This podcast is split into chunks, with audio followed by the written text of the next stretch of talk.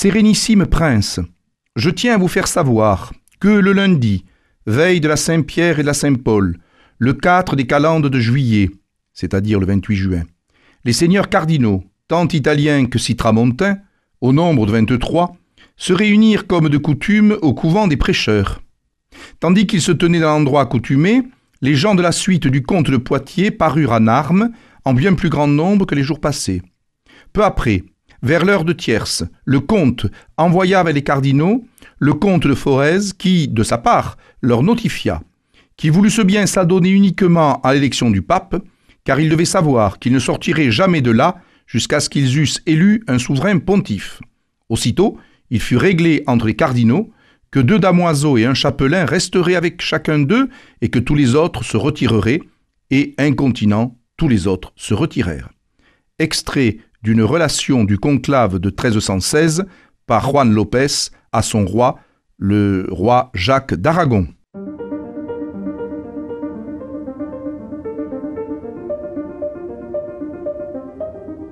Les fenêtres de l'histoire avec Philippe Foreau.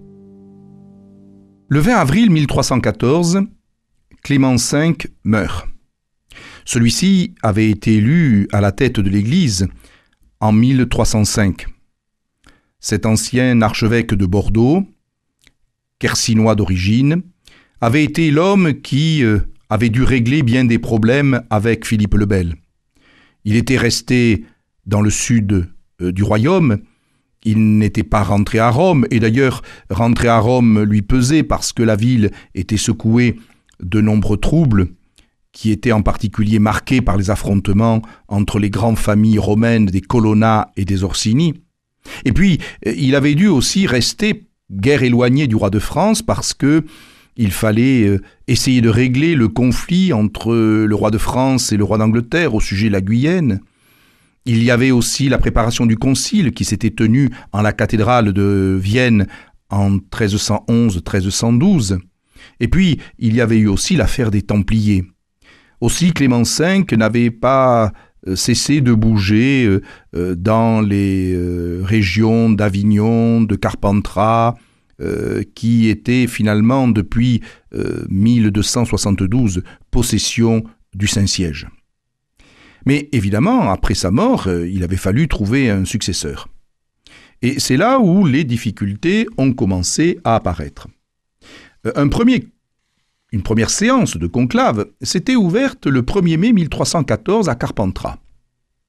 Mais, faute d'accord entre les cardinaux présents, eh bien, encore en juillet, euh, eh bien, le pape n'avait pas été désigné.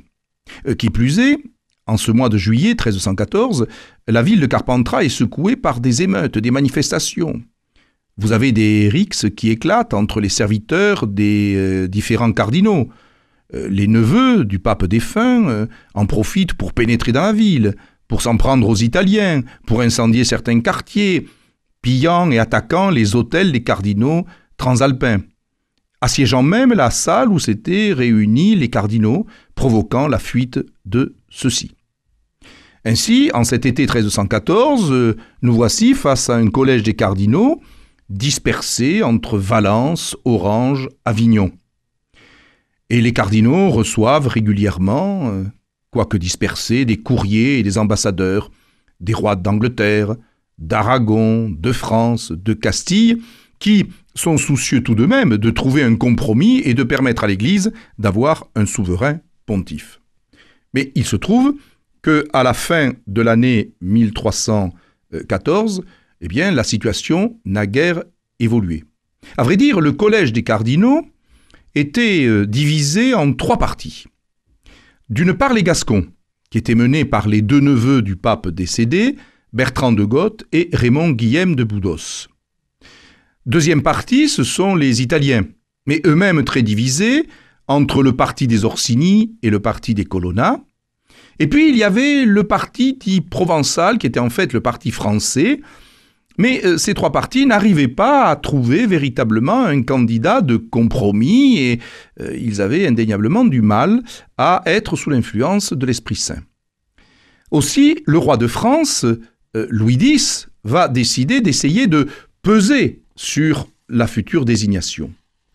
En février 1315, il demande à Pierre Barrière, évêque de Senlis, de quitter Paris en compagnie de l'évêque de Soissons et du comte de Boulogne et d'aller euh, tenter de convaincre les cardinaux de se réunir en conclave à Lyon. En Avignon, les émissaires royaux euh, font des démarches auprès des Gascons, ils se rendent ensuite à Valence auprès des Italiens, mais il faut avouer que ces diverses missions n'aboutissent absolument en rien. Alors, en décembre 1315, euh, eh bien, le roi euh, Louis X décide d'envoyer une seconde ambassade, menée cette fois-ci par son frère, Philippe de Poitiers, accompagné d'une compagnie d'hommes d'armes, et également avec l'évêque de Senlis, qui connaissait le dossier puisqu'il faisait euh, partie de la première commission de février 1315. D'autre part, il était également accompagné d'un homme d'expérience, Raoul de Presles, ancien serviteur de Philippe IV le Bel. Donc il y avait véritablement une volonté de la couronne de France de presser les cardinaux à s'entendre. Là encore, euh, l'affaire s'annonce délicate, parce que pendant euh, plusieurs mois, euh, entre Valence et Avignon, entre Carpentras et la campagne du comtat vénessin, les émissaires envoyés par Philippe de Poitiers ne parviennent pas à convaincre véritablement les cardinaux de s'assembler. En plus, les tensions montent parce que une accusation pèse sur un des cardinaux italiens, Francesco Caetani, que l'on accuse régulièrement euh, euh, de sorcellerie, euh, de machination pour empoisonner, et on dit même qu'il aurait cherché à provoquer la mort de Louis X, qui est décédé brutalement le 5 juin 1316. Donc, face à une situation quelque peu bloquée, le régent de France, Philippe de Poitiers, qui, dans l'attente de la naissance d'un enfant que le roi défunt attendait avec la reine Clémence de Hongrie, demande aux cardinaux tout de même, par respect pour le défunt, de venir à Lyon afin de célébrer une messe à la mémoire du roi Louis X. C'est donc officiellement pour prier pour l'âme du défunt que les cardinaux rejoignent Lyon au début du mois de juin 1316.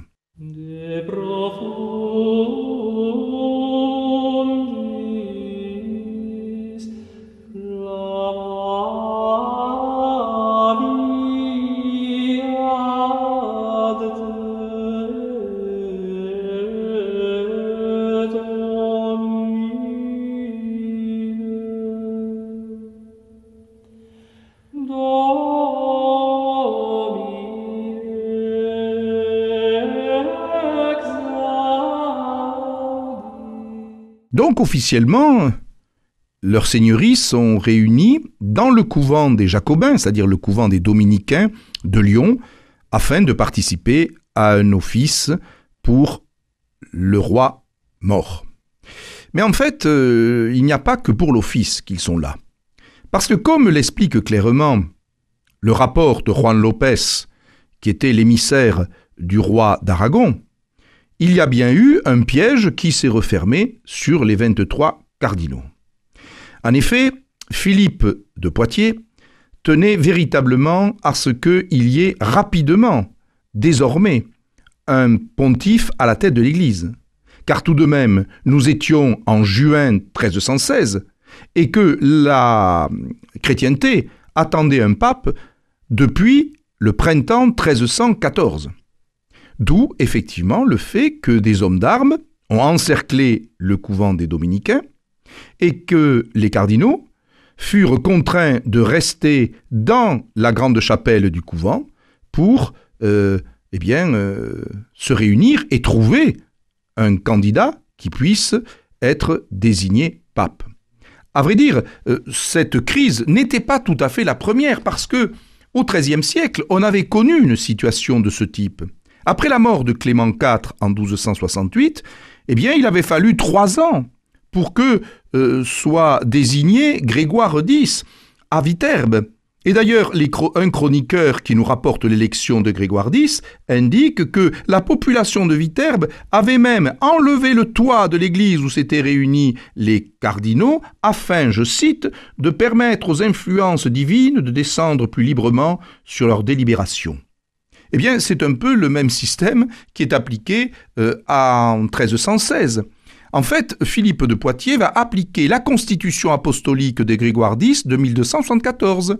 Si les cardinaux, au bout de quelques jours, ne se mettent pas d'accord, on passe à un seul repas par jour. Si, au bout de 15 jours, il n'y a toujours pas de pape, eh bien, on passe au pain et à l'eau.